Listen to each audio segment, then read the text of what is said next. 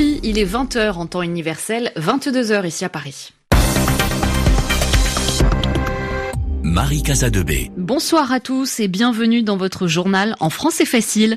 J'ai le plaisir de le présenter ce soir avec Sébastien Duhamel. Bonsoir Sébastien. Bonsoir Marie, bonsoir à tous.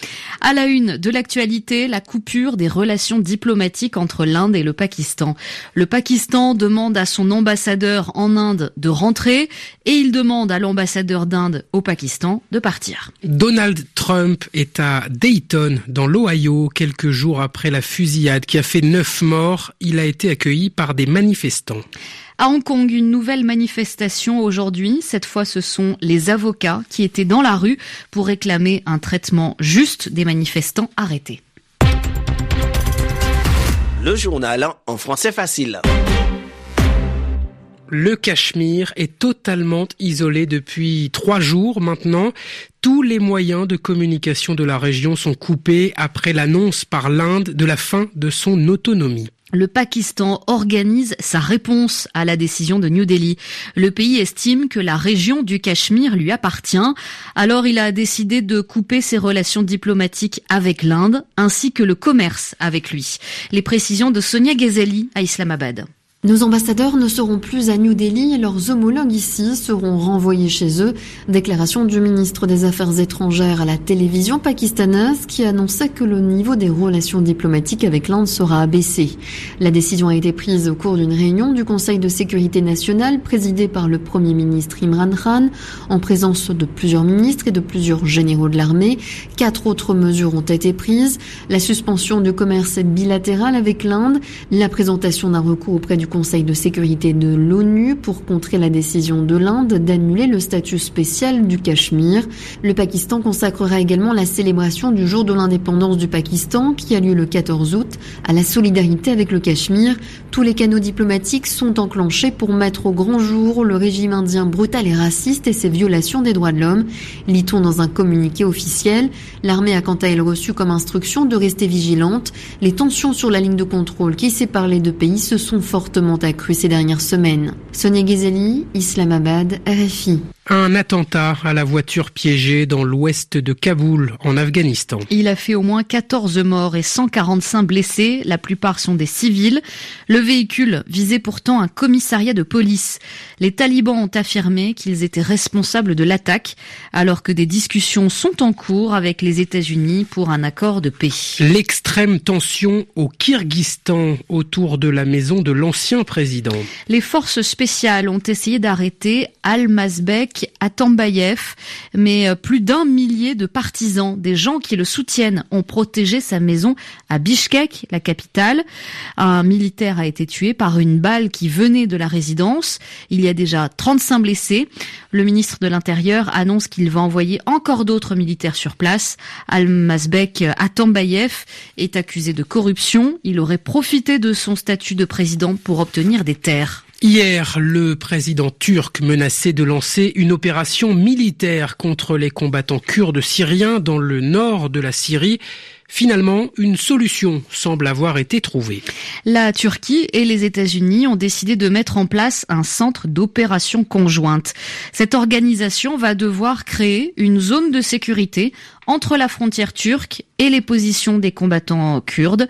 C'est ce que demandait le président Recep Tayyip Erdogan qui considère ces combattants comme des terroristes. Donald Trump rend visite aux victimes des deux fusillades du week-end dernier.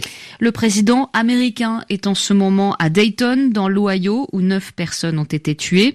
Il doit ensuite aller à El Paso, au Texas, où 21 personnes sont mortes.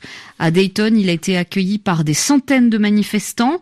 Certains lui demandaient de s'opposer à la NRA, l'association de soutien au secteur des armes aux États-Unis. Mais avant de quitter la Maison Blanche, Donald Trump a estimé que peu de personnes parmi les responsables américains n'avaient envie d'interdire les fusils d'assaut, les armes qui ont servi pour les dernières tueries de masse. La correspondance de Lumna Anaki. Comme annoncé, ils étaient nombreux à Dayton devant le bar où a eu lieu la fusillade, mais également devant l'hôpital où Donald Trump et son épouse ont rendu visite aux victimes et au personnel médical. Des manifestants qui brandissaient des pancartes avec toujours ce même message et ce même chant répété en chœur, Do something, faites quelque chose, appelant ainsi le président et son administration à adopter des lois plus strictes sur les armes. Beaucoup accusent également Donald Trump d'attiser la haine par sa rhétorique jugée raciste. Face à ces manifestants, quelques supporters de Donald Trump sont venus avec des drapeaux des insultes ont été échangées et la tension est un peu montée entre les deux camps euh, devant le bar où neuf personnes ont été tuées. Le président américain, lui, euh, s'est entretenu avec les autorités et les responsables politiques de la ville, mais il est resté loin de la foule.